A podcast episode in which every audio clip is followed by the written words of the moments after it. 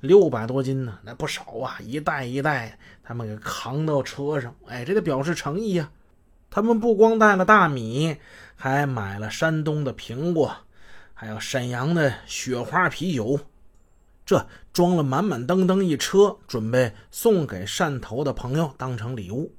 他们对自己就抠多了，买了几箱方便面、咸菜、小食品、饮料，怎么简单怎么来吧。出去呢是买枪的，办事儿的，不是游山玩水的，没那么多功夫下馆子。这一路上啊，打点开水，泡个泡面，吃点咸菜，来根火腿肠，哎，就就就这样吧。这一路上从北国到南越，路途遥远，风雨伴行，长途驱车谈何容易啊！一路上呢，几人遭了不少罪，可是为了得到枪，用以杀人抢劫的强兵器，他们三个是吃得起辛苦的，也遭得起罪。一路上，汪家里、孙德林换着开这车。汪家人呢，他挺美，他不会开车，几乎是睡了一路。你们，你们俩加油啊！翻个身他又接着睡去了。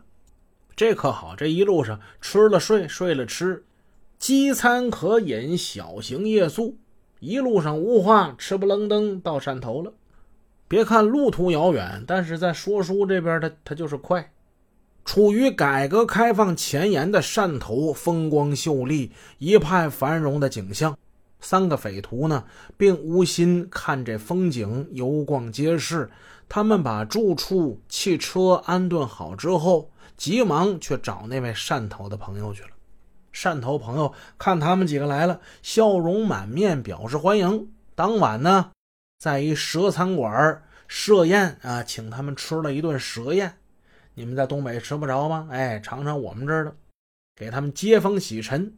那三人带来的什么六百斤大米呀、苹果呀、雪花啤酒啊，他全都是照单全收。还收下了他们买枪的枪款一万两千元，三人讲明要买三支手枪，买不着三支，两支也行。你你可别别糊糊糊弄我们啊！一一一定要好好的。汪家人可是再三嘱咐。酒足饭饱，汪家人、孙德林、汪家里一起回到了酒店。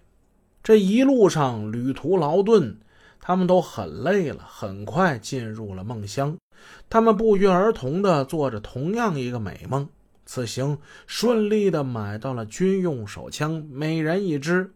他们又拿着枪耀武扬威地回到沈阳，在他们频频作案、疯狂射击之下。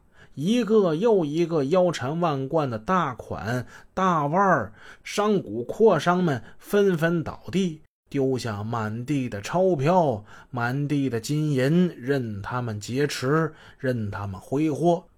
他们富了、发了，花天酒地，前呼后拥，左拥右抱，那真是享尽人间的快乐呀！哈哈哈哈哈！哎。然而一觉醒来，过去两天，他们再找那汕头朋友也找不着了，没了，失踪，电话打不通。难道我们上当了，受骗了吗？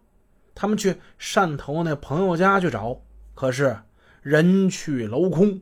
有人说呀，他搬走了。啊，搬走了？这不是他的房子吗？哎，不是，这这是他租的。啊！三个人脑瓜子嗡嗡的。上回来的时候，这屋里啊还有沙发，还有电视。这这怎么就人去楼空了呢？这他们隔着窗户往里望，哎，六百斤大米也没了。这哎，远在异乡，人生地不熟，他们一时不知如何是好。这上哪儿去找人呢？王八羔子！还个瘪犊子玩意儿！这他妈小子肯定是在沈阳的时候就没安好心，这就是设个套让我们往里钻呢！这是，完完了，啊，俺们这是碰碰碰碰碰着骗骗子了。汪家人想起来自己在商店里眼睁睁的被人给骗去了一只金戒指，他对骗子更加是深恶痛绝。那那那回我跟王王文旭来，